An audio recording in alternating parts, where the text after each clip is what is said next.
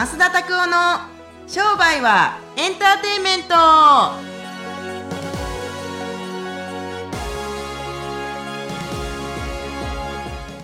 Welcome to 商売はエンターテイメント。はい。よろしくお願いします。よろしくお願いします。おと久しぶりです。いすません。えっとお久しぶりもの入ったくれも。ちょっとこれはですね。はいはいどうしました？えっとあのちょうどあの川田先生がですねはい。はいえっと成屋からの出身が宮崎ということで宮崎チーズタイムですか？はい、ね。もっと名前なかったのかって話ですけれども。こ。これですね、うち出しておきますんで、あのはい。皆さんですね、あのネットで、あの、はい。問い合わせ先は多分この辺ででも出てないと思いますす。ごいすごいえ？それまた売り切れますよ。そうそうそうそう。っていう感じなんですけれども、はい。早速ですね、ちょっとあの一曲曲をだあのかけていきたいなと思いますんで、よろしくお願いします。ラジオですね。はい。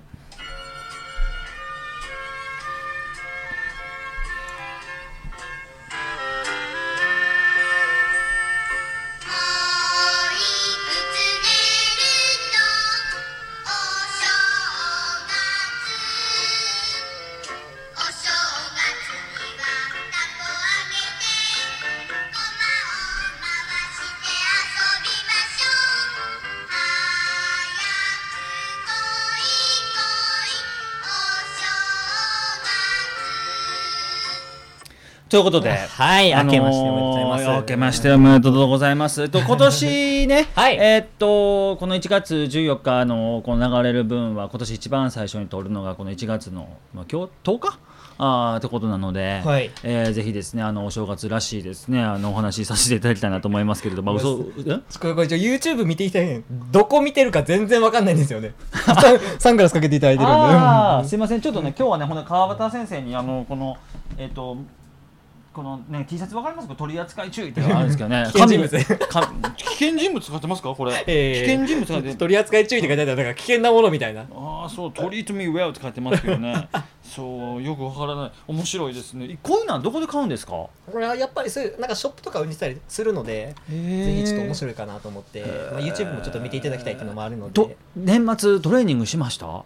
あいやでもちょこっと走ってちょっとさ最近サーキットトレーニングを少し増やしたぐらいそうですか、うん。なんか年末年始は、はい。まあちょっとあのあのなんていうんですかあの月並みなトークで、ま、申し訳ないですけど、年末年始はどっか行かれました？あなので僕宮崎に帰ったので久しぶりにちょっと甥っ子に会って甥っ子姪っ子が僕帰ってないうちに3人増えててえ？今6人いるんですけど。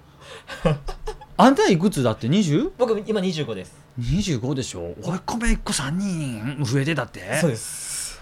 うわーなんやそれ。もう子供の成長の速さにビビりましたね久しぶりに会ったら。いやそんなもんやな。ね。あーもうもう全然滋賀県って本末年末年始かもしくは、ねまあ、年始ですね、はいはい。ボンクレ正月ってよく言いますけどぐらいしか帰らないんですけど、ん。もうあのちっちゃかった姪っ子い子たちが 一番上の子お姉ちゃんの娘ですけれども、はいはい。高校3年生。ね。高校2年生のお兄ちゃんの娘さんと中学校とかもう小学校の子一人もおれへんかったから、えー、やべえと思って。やべえと思って。でかーと思って いやびっくりしますよね。こう久しぶりに帰ったりするとえー人間が増えてるからね。人間が増えてる。言い方がなんかすごいですね。そうかな。なあのお年玉をね、まあ、そんなあの少ないですけどあげてありがとうみたいな感じではい終わったんですけれども、実際どうでしたか？お正月はどんな感じで過ごされたんですか？いやもうなんでもういやいやもうテレビつけて。餅食って、はいで本当にタコを揚げに行ってもう今の、えー。本当に今の歌みたいなやつ？えー、なんかなんかお穏やかな正月あそうですすか。だからもう正月年年末年始で多分はい。はい1年分ぐらいのテレビ見たんじゃないですか、そんなにでいやすか本当に、えー。ずっと朝起きてテレビ。夜夜寝る時テレビで昼間は食ってっていうですね。もうなんかもうとんでもないフリーターみたいな感じの。めちゃプー太郎じゃないですか。太郎よりも多分見たと思ってテレビ。やばいですねそうでブログ作ってレポート作ってやってるじゃないですかしっかり。いやしっかりやってるって言ってもそんなん別にね30分40分とかで終わる仕事やからっていうのがありますけれども。すごいですね。もうだからねあのなんやろう。うーんあのこんなにねゆっくりしたお正月なんてね多分僕ほんまに思い出すだけでも10年ぶりぐらいですよ。あこんななんか年末年始なんか絶対なんかやってたし、はいはいはい。もっとなんか変な話セールスとかプロモーションとかやってたと思いますけど、はい。今年はそんなですね。あそうなんですか？うんもうそんなになんかって感じじゃないですね。ああでうん。もこう、まあ年号がそれこそ去年変わって、はいはい。年2020年なんですけど、はい。去年は2019年ということで、はい、まっすんが20倍いく年はいはいはいそそううですね。はいはい。今年はどんな年になるんじゃないかなっていうふうには何かありますか？自分としてはやっぱりもうちょっと落ち着きたいですね。なぜかという落ち着きたいっていうのどはどういう意味で落ち着きたいってえっいうのは、と精神を。あなんかねうん。あのー、2020でしょう、はいはい。あのー、20倍いくとかってこの前は言ってましたけれども、はいはいあのー僕ももう今年の11月の24日でああの誕生日プレゼントお待ちしてますけどうん。11月24日で40歳になるんで40歳って言ったりすると要するにあの還暦とかベージュとかの呼び方あるじゃないですか、はいはい。言ったりすると僕もう初老なんですよ。初老初老に入るんですか？そううん40歳で初老って言うんですよ。あそうなんですね。そう。なのでもう老人の始まりというか老人の始まり。老人の始まりというかなんというか もうだって40歳ですよ。いやーとってもクロスフィットをされてるので全然め普通の年代の方よりも若いですよね。やっぱり。分からん他の年代の人たちが。僕もう多分興味ないんですよ他人に。えなんて言うんですかね、はい。あのよく収入だったり、まあ、商売してるから、はいはい。収入だったりとか売り上げだったりとか例えば運動してるから、い。あいつが何キロ上げたとかとかって他人の話をいっぱいするじゃないですか、はいはい。僕はあのあんまり興味ないんですよ。だから周りの40歳の人たち大体こんなもんですよって言われても僕40歳ってどんな人かなって。40歳って僕の中ではおじさんっていう感じなんですよ。お兄さんっていう感じではない。だから昔まで30代前半とか20代後半の時に姪っ子甥っ子たちがおじさんとかって言われたりするとその張り倒してましたもんね。そう何が誰がおじさんやねんお前。とかたくちゃんや言うて。じゃあいや言うてましたけどでも、はいはい。最近はそういうなんも本当に全然なくなってきましたから、まあ、僕自身ははいちょっとこの40歳になる時にもう少しまあ人の親ですから親としての自覚だったりとか、もしくは起業家としての自覚とか商売人としての自覚っていうのがまあ他の人からしてみたら知らないですよ。多分自覚終わりだと思いますよとかってきっと言われるんだと思いますけど僕自身はあまり落ち着いてないというかって感じですね。ぴょんぴょんぴょんぴょん跳ねてる感じ。そうそうあでも実際こう理想像はあるんですか？まっすぐの中で。えこういう経営者になりたいとかこういうのをあるある。目指したいとかあるある。あるけれどもそれは自分の目標でしょ？はいはい。だから自分の目標だから自分の過去だけ超えていけばいいじゃないですか。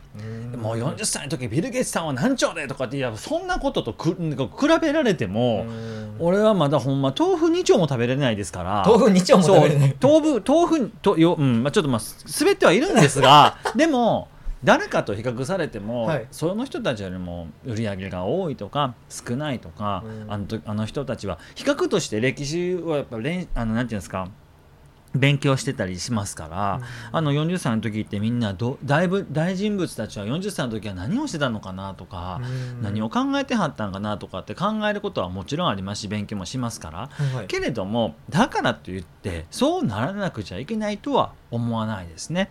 僕がもしはい。はいマストの生き方があるんだとしたら過去の自分だけ超えていけばいいかなというふうに思います。ううん。んどうです？25歳ですけど、はい。やっぱり、まあ、もちろん性格とかももちろんあると思いますけどやっぱ周りのセラピストたちとか自分たちと比べます？そうですね。やっぱ比べてしまう。えどうしても僕は結構劣等感が強かったりするので比か。較して劣等感比較して劣等感でどちらかさネガティブな方で強くなってきた方なので。あそうですか。でも目標の売り上げに行った後はなんかそこまで周りを見なくてもいいのかなっていうのはちょっと気づき始めたというかうん。そういうのはなんか出てきたのはありますね。あの目標設定だったりとかで商 SG とか商売の学マッサージ塾とかでも話するじゃないですか、はいはい。僕これはね最近ねすごくこすごくすごく感じるのは、はい。これも自己コントロールの表れなんじゃないかなっていうふうに思うんですよ。お自己コントロールの表れっていうのはどういう？要するに自分が例えばナイアガラだったら120万をさこの半年の間に3ヶ月稼ぎますとかっていう目標があるわけじゃないですか、はいはい。それってできひんかったのはもちょっとこうなれたらこうなれたんですけどね。あいつが手伝ってくれたらもうちょっとあと10万いけたんですけどねとかっていうことじゃなくって、はいはい。自分がそれを達成するよりも大事なことを優先をしたっていうことにしかならないと思ってるんですよ。ああなるほどね、僕が例えば1億円稼ぎたい10億円100億円行きたいって言います。みんな行きたいと思うけどうん。行かない人たちもいるわけじゃないですか、はいはい。これってもう自分でって言ってもやっぱ条件悪いし行かへんわって自分で決定づけているってっていうことになるんじゃないかなって思うんですよ。ああなるほどですね。そう。だから目標設定は自分の自己管理のみだけ、うん、だって別にセールスしようと思ってもジョイントベンチャーするにしても交渉するにしても自分の意思でできるわけじゃないですか。いやでもあの人最近忙しいからな。ちょっとなんか交渉したいけどできひんねんな。高額商品あのお客さんに売りたいけれどもあのお客さん最近なんかちょっと経済状況厳しそうやからなって考えてんのも自分ですよね。だから僕は自己管理の賜物だと思います。目標設定っていうのはそれはもう体調管理も含め、はい。いきなりね何にもしてへんのに病気になることとかがないように、はいはい。何にもしてへんのに売り上げ達成するかって話ですよね。うん。ぱ準備が必要というか。うん。でね、はい。これもねめちゃくちゃ難しいですけど、はいはい。正しい準備をしないといけないでしょ、うん年末年始テレビ死ぬほど見たって言うてたじゃないですか。ちょうどね、チョモランマエベレストはいはい。の頂上を目指していくっていうのを NHK かな、総合テレビかなんかでやってはったんですけど、はい。で僕あーちょっとね自分の父とか母に俺なんかあのエベレスト登ってみようかなとか言ってパラッと言ったんですよ。死ぬよって言われて 当たり前やと。でこのと準備の時にはいはい。傍観をしてうん。どういうコースで回っていってでやっぱりこの一人では登れないんですって。うん。な2 3 0人でのパートナーとかで登らへんかったらそんななんですか？そうだからものすごいなんか1000万ぐらいかかるらしい登るのでも。えぐ。そう。なんでかって言ったらやっぱりパートナーに支払うお金だったりとか、はい。資材とか材料とかで調べていかないといけないわけじゃないですかプロの人たちに、ある程度の。だからちょっと登りに行こうぜっていけるわけではない。気軽なもんじゃない絶対違うでしょ 8600m ですよとんでもない8キロを8.6キロを歩くのも僕は結構遠いなと思ってますけどそれを斜め上に登っていくわけですから えぐえつないしんどいですよね。氷のあの何ですかアイスウォールみたいなのをこうカシャって刺していってこう登っていったりするシーンとかもあったんですけど、はいはい、で縦じゃないですか。90度ですよ。絶壁ですよね。何メーター？10 5m、20m って言ってましたかね、それも高田が 8600m のうちのたった 10m じゃないですか、でもそこで死ぬ人たちがいるんですって、はい、落ちて。そう。だから、はい、やっぱそういう意味でも正しい準備っていうのが必要じゃないですか。う、そう。だから、はいい。ろいろやみくもにやるのも僕は悪くないと思いますけど明らかこれやってると失敗するよね。明らかこれやるとミスるよねっていうことに関してはやっぱある程度準備をしておかないといけないというかじ準備っていうのはイチローさんも言っておられましたけれども、はい。結局のところは言い訳をしないために準備をするんだっていうふうにうん言っておられましたから、はい。うん、だからそういう意味で正しい準備っているんじゃないかなと思って目標設定っていうのがあるんだと思います。結局のところ何がいるんだと。で足りないのかもしくは何かやりすぎているのかとかはいはい。いろいろ考えなくちゃいけないと思いますけれどもこの辺はあのぜひですねあのポッドキャスト聞いておられる方たちとかですねね何からやっていいかわからないんですよという人たちはですね、はい。一冊本がありますんでぜひあの今日のなんかおおすすめめ本にをなんかいきなりこう新年早々おすすめ本行きましたけれどもね。エッセンシャル思考っていうのを読んでみてほしいんですよ。エッセンシャル思考。エッセンシャル思考です、ね。どういうのをそれはマスの中で学んだんですか？ええ、あの優先順位一つだけい以上です。優先順位一つだけ 優先して、えーやっていったら何も邪魔も入らへんし邪魔もの邪魔なものが入るっていうのもエッセンシャル思考にでいうかエッセンシャルに行くことによってシンプルにストレートにそこの到達地に行けることができる。だから結局のところ僕の解釈の中では自分の中で最も大事なものは一体何ですかってことを言われているようなもんでした。あああなたが一番優先をしなくちゃいけないのは何ですか？でそれを達するためにいろんな道のりがあるんですけれどもゴールは1個ですよって。2つも3つもない。で大事なものっていろいろあるじゃないですかっていう人たちいますけれども、はいはい。ない。この人たちは注意散漫なだけ。そう。横道を見てるみたいな。そう。結局のところこの1個の点に向けていったりするのに全部が含まれる。 all of 全部が含まれるっていうことがエッセンシャル思考の、あのーなんていうんですか thinking というか、しあのー理屈ですよね。はー。い。いやすごいですね。ぜひまあ今回ちょっと順番が逆なんですけどおすすめ本としてエッセンシャル思考うーん。だから大事なもんなんですか？って言われたら何て言います？でも。何ですか？そうですね。うーん。命ですかね。うん。そう。で命を大事にするためには何が必要ですか？って言われたら何て答えます？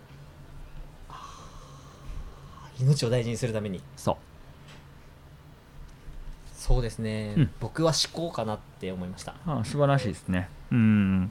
僕はよく働きよく寝ること。でよく働くとよく寝るって一体何なんですかって言ったら、はいはい。そのよく寝ることとよくうあよく働くこととよく寝ることの定義ディフィニッションっていうのが一体何かって言ったら、じゃあ快適な相手と取引をして快適な人たちとパートナーを組み快適な時間に快適なものを食べて快適な時間に眠る。でじゃあその快適って一体何なんですかって掘り下げていったりしたりすると非常にシンプルな人生になるなと。何時に起きて何飲んで何食って誰といてどんな話してで、えーなぜそれをやってみたいなもう 5W1H ですけれども、っていうことをやっていったりすると非常に自分があそっか。で結局のところ自分が大事なんやと思ったんですよ。自分の精神が乱れたりすると周りに迷惑かけるでしょ。お前これ言ったのになんでやってんねんっていうのはこれは自分の睡眠不足から来る場合もあるわけじゃないですか、うんなるほどですね。だから、はいはい。あなたが一番大事ですよっていうことが僕は大事なんじゃないかなっていうふうに思いますけどあれ大丈夫ですか？はい。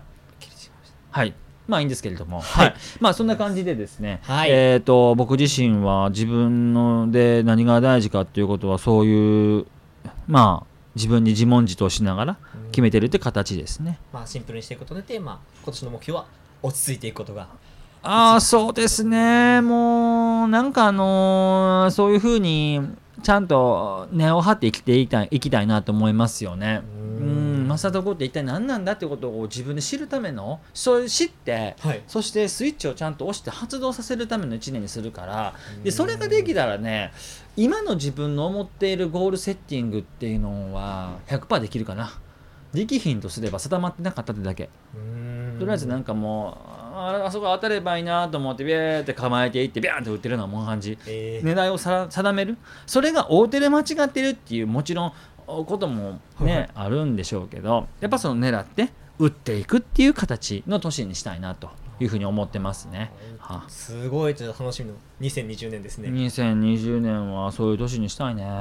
最高ですね。ぜひ皆さんもですね、まあ、こういうふうに、まあ、目標設定というか決めてこの1年をどう過ごすのかっていうのはまあまだ1ヶ月1月なのでうん、まあちょっとやっぱり前年度にしておかないといけない計画とかはあると思うんですけどぜひ立ててない人はぜひ立ててみていただけたらと思います。うん。はい。はい、そんな感じです。次の質問のコーナーに移っていきたいと思います。今日はですね T さんからの質問はいになります、おーいいですね。えーまあ、自分のですね、まあ、お仕事の中でなんかこう客数とか、まあ、集客に対してとか、まあ、ちょっと限界が見えてきたと、はい。で新しくなんかこうコンサルじゃないですけどとかセミナーを開こうかなっていうふうに次に考えてるっていうのがあるみたいでそれはもっと今の仕事を深掘りした方がいいのかそれとも新しいその仕事とかってをやっていくのかどういうふうにしていってもっと今の収入を上げていったらいいですかっていうご質問です。なるほど。この今日ちょうどエッセンシャル思考という話をさせていただきましたけれども、結局のところお金が欲しいんですか？仕事を変えたいんですか？で、結局あなたのゴール何なんですかって聞きたいとこですね。僕は、えっと、今治療科を昔がっつりやってまして、はいはい。今はそういう相談役だったりとか塾とかをやってるわけじゃないですか、はい。でこれは僕はなんで選んだかって言ったらただただお金が欲しかったからってだけ。好きなことだったのかどうとかって言われたら分からん、うんそんなもんは、その方がつあのあ全部後付けになっちゃうけれどもやったら儲かったしでやってたら好きになったってだけ。うん。やり続けていくことによって最初はどどういう入り口だったんですか？やってみたいなから入ったんですも治療をやってたでしょ？治療を何百人とやってて、そのうち治療やってで結局何百人と毎月やるんですけれどもその時に、まああの他の院の先生が来るんですよ。どんななってるんですかってそれは偵察に来るってことですか？治療する患別者側として。にどっちでもいいかな。僕あでも偵察なんですか？とかもしくはなんかあの同業者ですか、してああのありがとうございます。わざわざ来ていただいて。って今日は治療を受けてくださるんですか？って言って、まあ、もちろん僕その時経営のことなんて何にも知らんし実は。はいはい。そう何も言えないですよ。広告巻いてますかとか何も知らんし。で、はい。先生どんなことをされてるんですか？って。いや僕はチラシをこの辺に巻いてブログを毎日書いて、はい。でブログで、えーチラシの誘導をしていってでチラシでブログの誘導をしていってで毎月毎月50人ぐらい集客してます。でその治療してる時はとりあえずこういうふうに最初に前金をいただいてでリピートをもう治療中にやっていってで必ず3回来ていただくような同意書を書いていただいてでどうのああのとかって資料いただけますか？もちろん全部もらってください。治療を受けていただかないと資料あげられないですけども大丈夫ですか？って言ってあもちろんなんかで3回は絶対来てほしいんですっつって、はいはい。警察だからって言って1回きりっていうのが何かって言ったら1回じゃ多分あの僕だったらだったらわからないと思いますからもしよかったら3回来ていただくために今日全部お金払っていてもらえますかって形でやっていったのがすっごいもうこれがな、んまあ、100人はいかへんかったけどはいはい。最初のうちに50人ぐらいいたんじゃないの？50人60人ぐらいがそうやって来てでそれで。あの分からへん、はい。今は昔はもう自分が実践をしたことをお話ししてただけやし、はいはい。もちろん今でもそれは変わらないけど、はいでそういう感じでやっていってあだんだんだんだんそっちの仕事が忙しくなっていって要するに治療の仕事が100で、はいはい。経営の仕事がえ経営とか教えていく相談役の仕事が0だったでしょ。で、はい。だんだんこうなってきたんですよね。あ比率が変わってきた比率が変わってきたってだけ。えで治療がだんだんだんだんこう狭まってきて経営の塾やっていったりとかっていうのがあったりするからうん僕自身、うん、自然な流れだったっていうそうなんです。だから好きなことやってコンサルになろうとかって思ったことは一回もないんですよ実は1秒もなくってなんかもうどうやどういうふうにやっていったらいいかなって思ってて勉強はしましたけど本とか読んで、けれどもあの結局のところ現場のことをそのままお伝えするってだけ。だからそのマーケティングの本とかも読んだのその時やしああこれもやってたあれもやってたって僕答え合わせだったんですよだから。うん。自分がやってきた道が。みんなとはもしかして逆かもしれないですね、えー、実践してから。実践してからその言葉を見つける。フロントエンドなんて知らないですもんだってもちろん。でも最初にはお,、はい。お試しをしていってお試しをしていってからよかったらこんな治療ですけどよかったら続きも来ていただけませんか？でつ来ていただけるんだったら何日に来ますか？っていうトークスクリプトって今ではトークスクリプトって今言えますけど、はいはい。その時はただの自分の次のじ次回の販売促進になるためのリピートだけですよね。だから資料も何も作ってないしあのちょっともしはい。僕何も作ってないんで見て学んでもらえますか？みたいな感じだったんですよ。すごいですね。なんかそれ天性のものなんじゃないですか？うんいやそんなことないと思いますよ。現場でうまくやってる人たちっていうのは自分たちでやっぱり形型を作っていってやってるだけだと思いますから。それをわざわざ資料にしていって本にしていって人に教えていくっていう仕事がコンサルティングの仕事だったりとかコーチングの仕事なんじゃないかなっていうふうに僕は思うから。うん。だから僕はやっぱりずっと現場ですよ。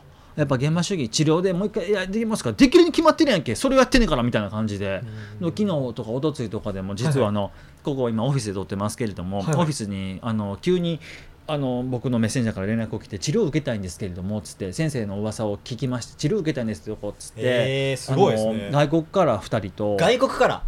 外国から2人とで日本人の方ですよ外国から2人と、はいはい。であの1人は地方の人が来てくれましたけれども、はいはい。でそれで3回分もう一番最初に7万5千みんな払ってもらって治療をこの前あの昨日おとついしてましたけれども。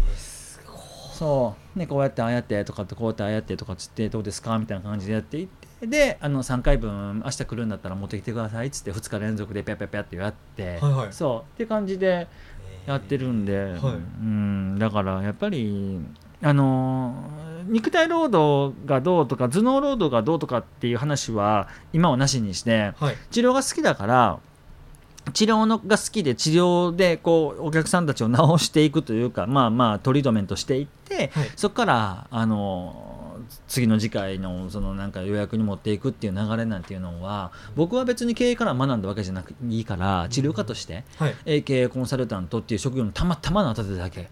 でコンサルタントだと俺思ってないもんね。全然。えー、全然思ってない。どういう立ち位置で今がいるっていうふうに現場人間。現場を知り尽くしてる人だからあるある程度というかありとあらゆるケースバイケースややこしいお客さんとかが来なくなるにはどうしたらいいんですかとかはい。ややこしいお客さんとかが次回例えば予約させないためにどうすればいいですかとかってもうしんどいですよ。ねお客さんが来る手だけですごい胸が苦しいですっていう相談がこの前あったんですけれども、はいはい。一家の治療500万にすればいいじゃないですかっつって。次回500万です。か払えますか？っつって。払えに決まって払えないに決まってるんですよ大概は。でそれであ無理です。あじゃあじゃあ次回無理ですねってき来ると思ったら500万買ってしまいましたとかってあるんですよ、えだからね俺ね理屈とね現実は違うんですよ。とんでもない話ですよ今むちゃくちゃでしょ。むちゃくちゃですね2回のリピートで1000万いくんですよ。えげつない。で500万持ってこられたんですけどどうしたらいいですか？知らんがな言うて。もろとけさ言うて もろとけさんですか？もろとけさって感じや知らんわそんな。そこまで俺せケツ持てへんし俺はあんたの2世じゃないからねっつっでてもそんなん持ってこられたらもうもらうしかないですよね自分がオファーしたから。でいやお金の金額をな現生でっていうかあの実際に見て気が変わりましたと言ってたから、別にいいんじゃないですかっつって。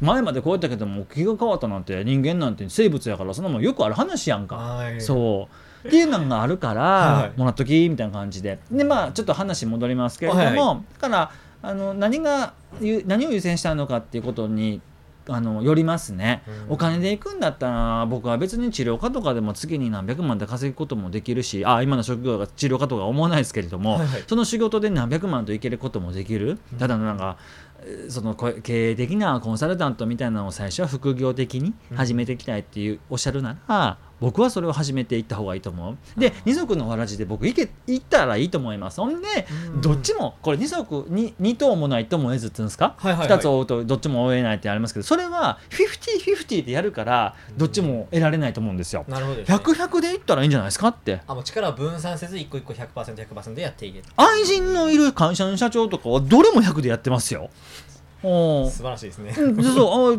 このいやこいつの時はこいつ100%こいつの時はこれ100%ってうん。俺この前聞いたことあるよ、あえー。そう。で実際に、はいはいはい。そう。で何実際何人いるんですかって。いや8人か多い時は30人ぐらいいたよみたいな。で全部100ですか？全部100つってえでもすいません。そんな変な話ちょっと夜の話とかなったら回れないじゃないですかって。いや1日3回あの回っていくんです。みたいな「いい!」っつって「そう村西徹じゃないですか」言うて「これからもう村に。いいですね。いいねいいね」みたいな感じで「そう全裸じゃないですか」言うて。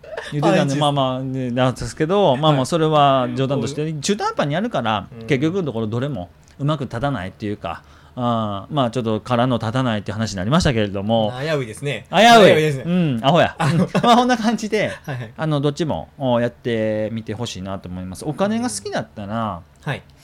うん。お金のことを考えてやった方がいいし自分を楽しみのためにやるんだったら自分の楽しみを優先した方がいいと思う。楽しみ優先するんだったらお金よりも楽しみを優先する。お金のことを優先するんだったら楽しみを半減するっていうふうに覚悟しておけば僕はどっちもうまく立つなと思いますはい。ありがとうございます。はい。まあ自分のまあやりたい方向。まあ何を優先するかと。でそれに対してのま間あ違いない。パーセンテージ。っていうのは絶対間違100%絶対間違いないです。やっていくこと。とても大事でありがとうございました。とんでもないです。で今日はおすすめ本が今日は最初にエッセンシャル思考ですね。エッセンシャル思考です。ぜひですね、まあ、読んでみたりとか Amazon でぜひ買えたりすると思うので、はい。ぜひ買ってください。はい、はいそれでは新年一発目のえー、まあ今回の商売はエンターテインメントでしたけど、えーまたですね登録ボタンを押していただけると、また、えー随時ですね最新のこの商売はエンターテインメントが聞けますのでぜひ登録して聞いてみてください。それではまた。さようなら。さよなら。